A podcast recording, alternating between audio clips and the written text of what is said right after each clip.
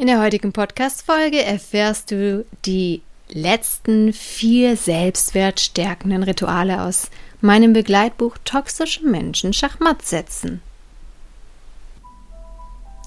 Schön, dass du da bist. Mein Name ist Hanna Christina Pantke und ich zeige dir in diesem Podcast die Gefährlichkeit des so unsichtbaren und nicht greifbaren seelischen Missbrauchs. Aber noch viel wichtiger, ich zeige dir Schritte daraus und wie du dir ein glückliches und harmonisches Leben erschaffen kannst. Lass uns loslegen. Dein Podcast für dein Seelenheil.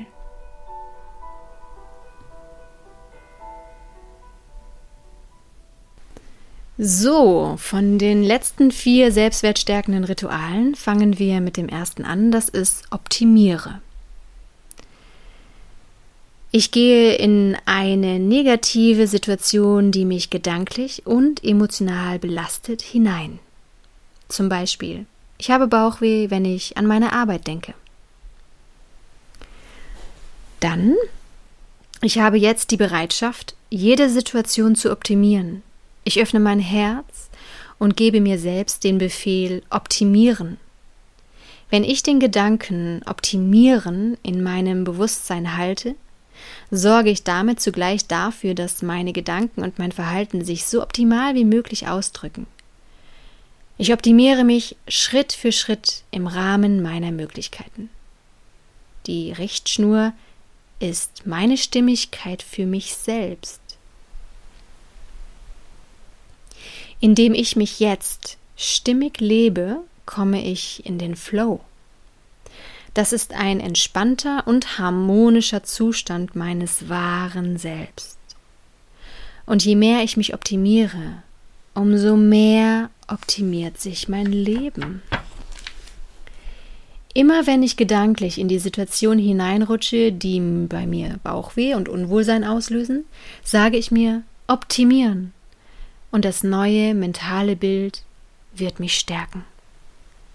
Kleine Anekdote.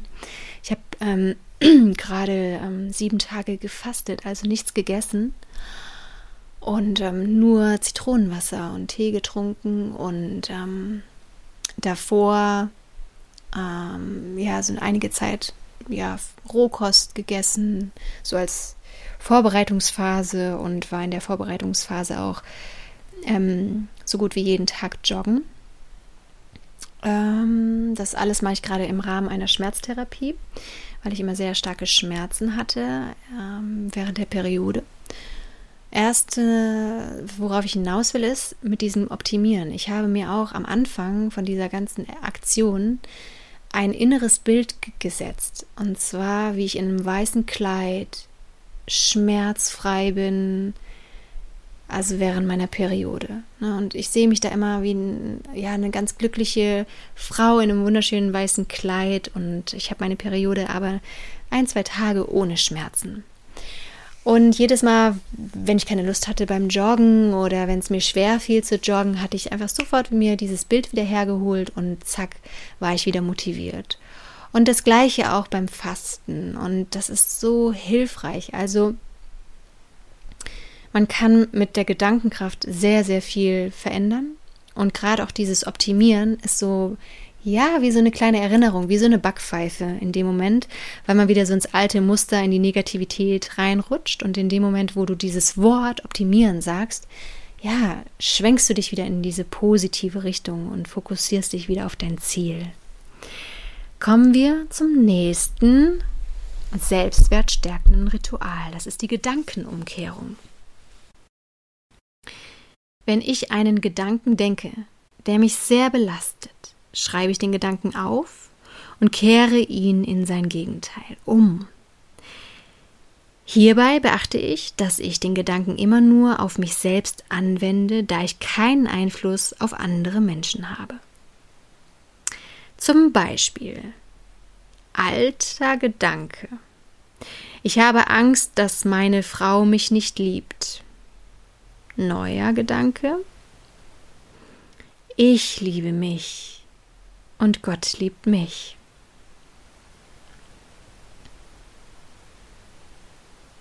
Ja, wenn es bei dir jetzt ein Mann ist, ersetzt du das natürlich als Mann oder egal, was du für einen Gedanken hast. Es geht darum, ähm, Byron Katie nennt das auch The Work. Ne? Gedankenumkehrung ist unglaublich heilsam. Zum Beispiel wieder ein alter Gedanke, ich schaffe das nicht. Neuer Gedanke, ich schaffe das. Ja? Und so kannst du das mit jedem negativen Gedanken machen, der dich behindert, der dich ja niederdrückt, der dich demütig stimmt, äh, nicht demütig, sondern deprimiert stimmt. Demütig ist was ganz Wundervolles und Wichtiges, ne, dass wir uns vor Gott demütig dem Leben hingeben, uns dem Fluss des Lebens hingeben. Was ist mit Demut eigentlich gemeint? Mit Demut ist gemeint, dass du deinen Weg suchst und du findest deinen Weg, wenn es sich gut anfühlt, wenn ein Flow entsteht, wenn Stimmigkeit entsteht. Und wenn du irgendwas machst oder mit Menschen unterwegs bist, ähm, wo Unstimmigkeiten entstehen, bist du auf dem Abweg. Ja, das ist mit Demut gemeint, dass wir uns sozusagen ähm, in die Naturgesetze einfügen, Viele setzen Gott mit der Kirche gleich und das ist eine Riesenmanipulation der Kirche und eine Propagandamaßnahme, um Menschen in ihrer Angst zu halten. Befrei dich davon. Gott ist Natur, Gott ist Liebe, ja? Und wenn du dich der Liebe und ähm, dem Leben und der Natur unterordnest, indem du einfach anerkennst, dass gewisse Dinge für dich richtig sind und gewisse Dinge für dich nicht richtig sind, dann kommst du immer mehr auf deinen Lebensweg, der für dich vorgesehen ist. Und ich sage dir eins, dein Leben wird bombastisch. Genau. Von daher nicht hochmütig sagen, ich weiß genau, wie alles geht, sondern demütig, leise hinlauschen in dein Herz was ist stimmig, was ist unstimmig. Kommen wir zum nächsten Ritual, das ist die Besinnung. Jedes Mal, wenn ich an den Kaktus denke und mich in einem Gedankenkarussell befinde, konzentriere ich mich auf den Punkt zwischen meinen Augen. Lasse dort warmes, helles, sonniges und goldenes Licht hinstrahlen und meinen gesamten Kopf ausfüllen. Ich bete zu Gott um Hilfe und dass er mir liebevolle, kraftvolle und hebende Gedanken schenkt. Kommen wir zum letzten selbstwertstärkenden Ritual, das ist die Sonnenfinker. Für jeden erneuten Gedanken an den Kaktus, die Vergangenheit mit ihm, seine Taten und fantasierte Racheszenarien von mir baue ich gedanklich einen Stein weiter an meiner Sonnenfinke auf meiner Sonneninsel. Also jeder, der seelischen Missbrauch erlebt hat, der weiß, dass man unglaublich krass um diesen toxischen Menschen dreht. Und um diese Gedankenkarusselle zu stoppen, muss man halt diszipliniert sein ne? und sich einfach neu konditionieren. Und als ich damals in dieser Situation war, habe ich mir dann halt wie so eine Sonnenfinker auf einer wunderschönen Insel vorgestellt und immer wieder, wenn ich dann an diesen toxischen Menschen gedacht habe und um irgendwelche Szenarien gekreist bin, habe ich dann immer sofort Stopp und habe mir dann wieder sozusagen wie einen neuen Ziegelstein ähm, gesetzt und irgend, ne, so einfach, dass man, wie soll ich sagen, sich ähm, ja selber erzieht, ne, dass man einfach Stück für Stück aus diesem toxischen Gedankenkreisen rauskommt, von diesen Manipulationen rauskommt und einfach sich auf Schönes fokussiert, ne? eine Sonnenfinke, neue Projekte angehen, kreative Projekte angehen und einfach sich auf schöne Sachen fokussieren, ist wirklich das A und O, um aus diesem toxischen Sumpf dauerhaft auszusteigen. Das waren alle selbstwertstärkenden Rituale. Such dir die raus, wo du sagst, ja, das ist genau meins. Und dann wende sie täglich in deinem Alltag an. Und ich sage dir, sie werden dich stärken und dir ganz viel Kraft geben.